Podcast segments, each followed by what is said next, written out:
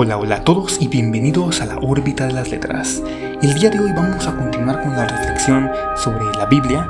Eh, nos habíamos quedado en el capítulo 4 del Génesis, en el versículo 15, eh, y vamos a dar eh, paso al versículo 16.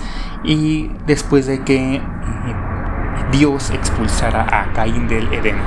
Entonces dice el versículo 16, empieza con, salió pues Caín de delante de Jehová y habitó en tierra de Nod, al oriente del Edén. Y conoció Caín a su mujer, la cual concibió y dio a luz a Enoc, y edificó una ciudad, y llamó el nombre de la ciudad del nombre de su hijo, Enoc.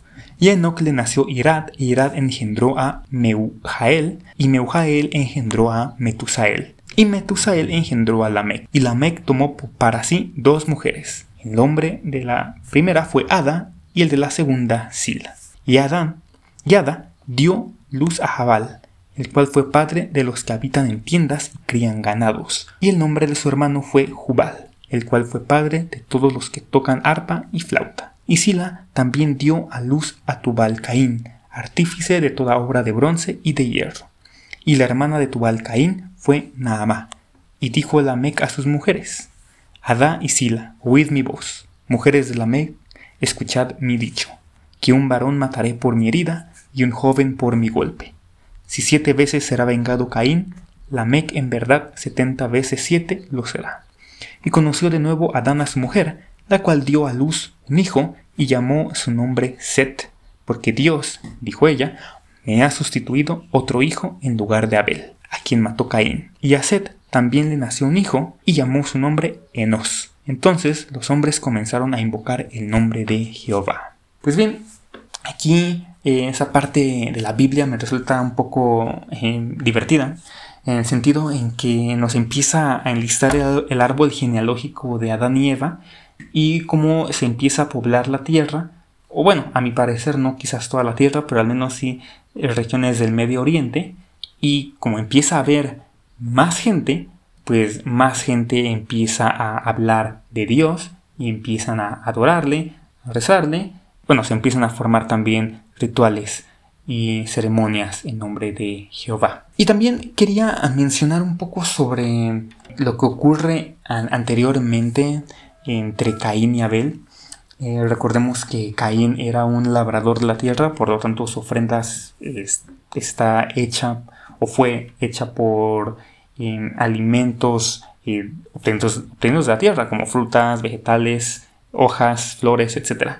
Mientras que Abel fue un ganadero, se dedicaba al pastoreo de, los animales. Y bueno, ¿qué tiene que ver esto con por qué quiero traerlo otra vez de vuelta a, la mesa? Pues quería también darle entrada a uno de mis libros, no preferidos como tal, pero que sí me, me llamó mucho la atención, se me hizo muy interesante, me encantó demasiado, y es el libro de Sapiens, una breve historia de la humanidad, escrito por Yuval Noah Harari, quien es un historiador y escritor israelí, quien ya ha escrito en otros libros más sobre la historia de la humanidad y las tendencias futuras de la sociedad como tal. Y en ese libro, eh, o al menos inicia el libro, con que Harari compara a los cazadores recolectores con las sociedades agrícolas y las sociedades industriales modernas. Según Harari, pues, también los cazadores recolectores eran sociedades más igualitarias y menos violentas que las sociedades agrícolas y las sociedades industriales modernas. Los cazadores vivían en grupos pequeños y móviles y no tenían una jerarquía social fija. Las decisiones se tomaban en conjunto y no había líderes permanentes. Por otro lado, las sociedades agrícolas y las sociedades industriales modernas son más jerárquicas y desiguales. Entonces dice acá que la agricultura eh, permitió la acumulación de excedentes de alimentos, lo que llevó a la creación de clases sociales y el surgimiento de líderes permanentes, cosa que también vemos en las eh, sociedades industrializadas modernas, que eh, están organizadas en torno a la producción en masa y la burocracia, lo cual ahora vemos que el mundo está organizado de forma jerárquica y desigual. Y por, lo mismo, eh, Harari argumenta que las sociedades cazadoras estaban más en sintonía con el medio ambiente y tenían una huella ecológica más baja que las sociedades agrícolas. Además sugiere que las sociedades cazadoras recolectoras eran más felices en general, ya que estaban menos sujetas al estrés y la alienación que a menudo caracterizan a las sociedades modernas. Sin embargo, también señala que las sociedades cazadoras tenían sus propios problemas y limitaciones. Por ejemplo, tenían menos acceso a la medicina moderna y a los avances tecnológicos, lo que hacía que la esperanza de vida fuera más baja y que las enfermedades fueran más comunes. Y además la vida eh, cazadora podía ser bastante dura y exigente, ya que dependía en, gran medida de lo que recolectaban, de los alimentos que se recolectaban y de la caza de animales. Bueno, ¿qué tiene que ver esto con, con el Génesis? Y algo que me, gustó bastante del libro y que quiero pues traer aquí para nuestra reflexión, pues podemos comparar hasta cierto punto de vista, y si lo vemos de una forma abstracta, que Abel era un, podríamos decirle un cazador, se dedicaba a, la caza de los animales, bueno, era ganadero, así que se supone que en teoría tenía su ganado, lo pastoreaba y vivía en una sociedad, este, pues eh, limitada en cuanto a físicamente tenía unos límites, tenía eh, unas fronteras, ¿no? Pero si lo vemos desde un punto de vista no literal, porque desde cierto punto de vista, tal vez no sería correcto interpretar la Biblia de forma literal, sino más como un libro lleno de simbolismos y de representaciones abstractas sobre cómo se vivía en esa época. Podemos comparar en tal caso a Abel como un cazador y a Caín como un agricultor. Y de ahí, como Harari menciona, los agricultores tendían a ser más eh, violentos debido al tipo de sociedad en el que, en el que vivían o la forma en, la que vivían. Y de ahí también puede, puede surgir la razón por la que Caín fue más violento o tomó de peor forma la negativa de, de Dios.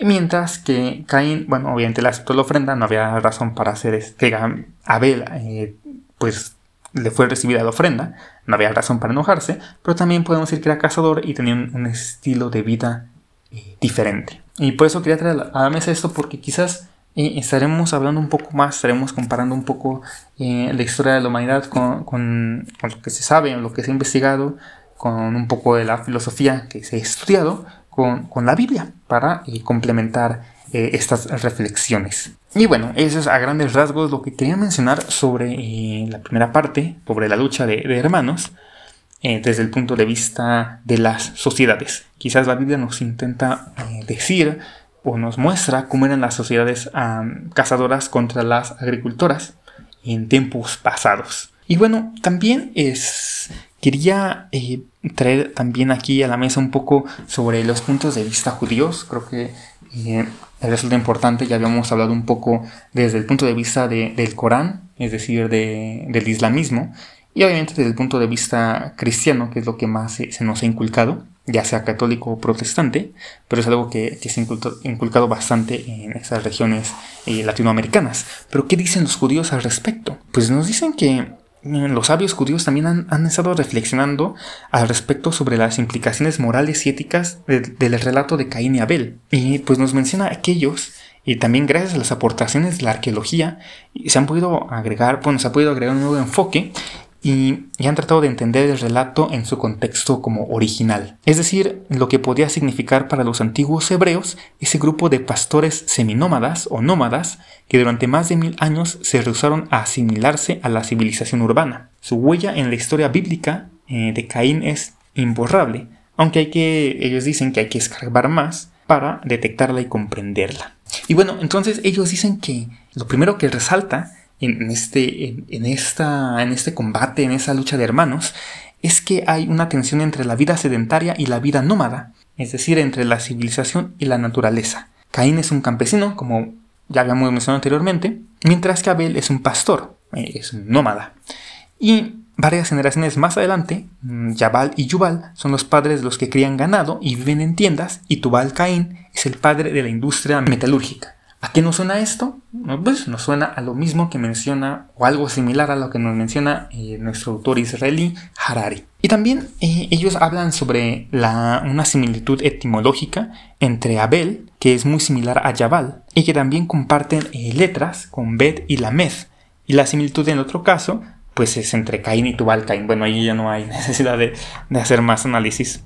Por lo tanto, se dice que también la dupla Caín y Tubal Caín representa la civilización y la dupla Abel Yabal representa la vida nómada o seminómada, que es un, tema de gran importancia, como iremos viendo principalmente en el Éxodo, eh, pues para la, la vida de los antiguos hebreos, el nomadismo, si es que existe esa palabra. Y también tenemos que ver que también la evidencia arqueológica recuperada de la escultura sumeria, principalmente la Acadia, la Mitania, Hitita, la Mita, babilónica y asiria, bastante importante, la cananea y egipcia, nos habla de un grupo llamado Habiru, en acadio, o Apiru, en egipcio, que causó frecuentes dolores de cabeza en muchos lugares.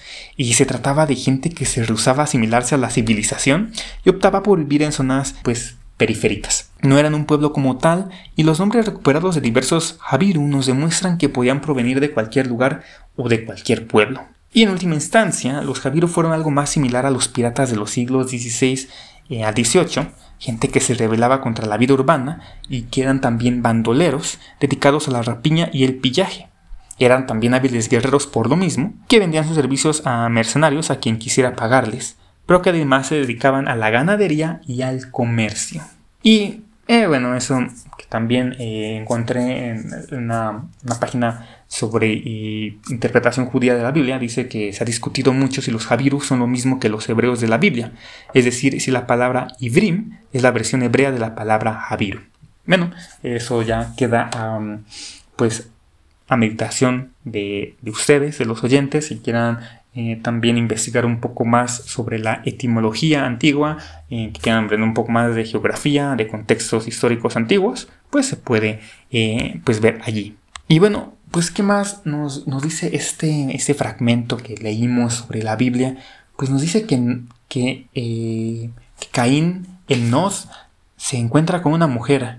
Y aquí nos encontramos con la primera, pues, Eh, cosa extraña en la Biblia, una discrepancia, si se supone que Adán y Eva eran los primeros humanos, ¿de dónde salió esta otra mujer? Eso es algo muy curioso. Y nos podemos estar aquí golpeando la cabeza, intentando comprender de dónde vino esta mujer y podemos hilar y de muchas, muchas eh, teorías. Pero, pues, principalmente porque sabemos que en ese momento de la historia solo había tres personas, Adán, Eva y Caín. Entonces, tendríamos que regresar, o tendríamos que ir más bien a Génesis 9.1, donde dice multiplíquense y llenen la tierra. Pues bien, eh, quienes van a multiplicar la tierra y entonces se van a casar hermanos con hermanas, primos con primas, suponiendo que nada más había una mujer en la tierra, que en este caso era Eva. Si tomamos literalmente la interpretación de la Biblia.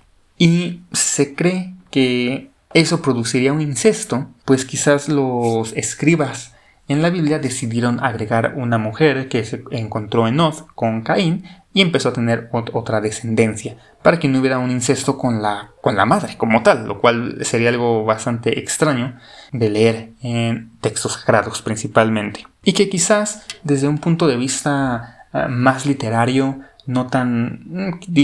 Dejemos de lado la interpretación eh, sagrada, pues quizás es un recurso narrativo que se tuvo que utilizar que Caín tuviera que huir, que fuera expulsado para que conociera a otra mujer y entonces empezara a poblar la tierra. Puede ser otra, otra reflexión al, respecto. Y también esta, esta misma eh, idea de que comete pues una atrocidad, el, quitar la vida a, su hermano incluso, eh, pues también eh, da la pauta al derramar la sangre a partir de una de la ira, parte del, eh, sí, de la ira, de una venganza. Y por lo tanto, es, la primera persona que se corrompe en el mundo. Y que por lo tanto, si, esa primera persona se corrompió, pues empieza a contagiar a más gente que también empieza a corromperse y nos va a dar quizás la pauta al diluvio como tal.